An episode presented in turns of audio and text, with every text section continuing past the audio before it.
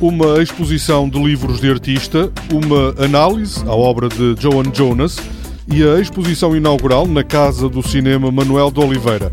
São temas do Magazine de Serralves desta semana.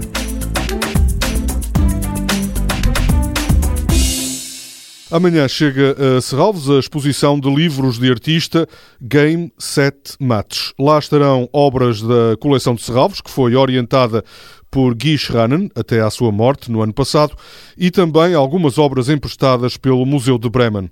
Nesta exposição, como adianta a bibliotecária de Serralves, Sónia Oliveira, são explorados três conceitos de livros de artista. O primeiro capítulo é um foco na noção tautológica do livro de artista enquanto livro, ou seja, são livros que não contêm imagens ou textos para contar uma história, que não representam nada em não ser a si próprios, mas que se desenvolvem página a página.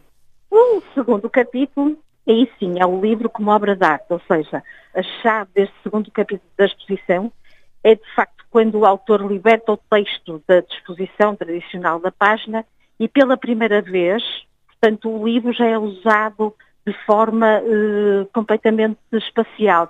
São livros de formato médio, aparência tradicional, materiais são variadíssimos. Depois temos um terceiro capítulo, que é o livro como objeto.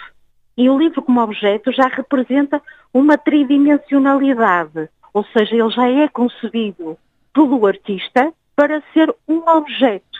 Por isso, a sua aparência, o conteúdo, a finalidade são usados como modelo é similar a um corpo, um corpo como um modelo que serve para fazer uma pintura ou para uma escultura. Game, set, match, três conceitos do livro de artista, vai estar em Serralvos até meados de outubro. Na Casa do Cinema Manuel de Oliveira, inaugurada esta semana, a primeira exposição é dedicada à casa e às suas diversas representações nos filmes de Oliveira. Esta exposição tem como ponto de partida o filme de 1982, Visita ou Memórias e Confissões, uma obra produzida quando Manuel de Oliveira teve de abandonar a casa onde viveu durante mais de 40 anos. A obra de Joan Jonas, uma artista pioneira em várias áreas, como o vídeo e a performance, nas décadas de 60 e 70, será o pretexto para uma visita orientada no próximo sábado à tarde. Sofia Ponte, professora na Faculdade de Belas Artes da Universidade do Porto e uma antiga aluna de Joan Jonas no MIT, vai analisar algumas das estratégias da artista norte-americana para desenvolver as suas performances. Domingo é o último dia para ver em Serralves uma das obras mais conhecidas de Susan Hiller.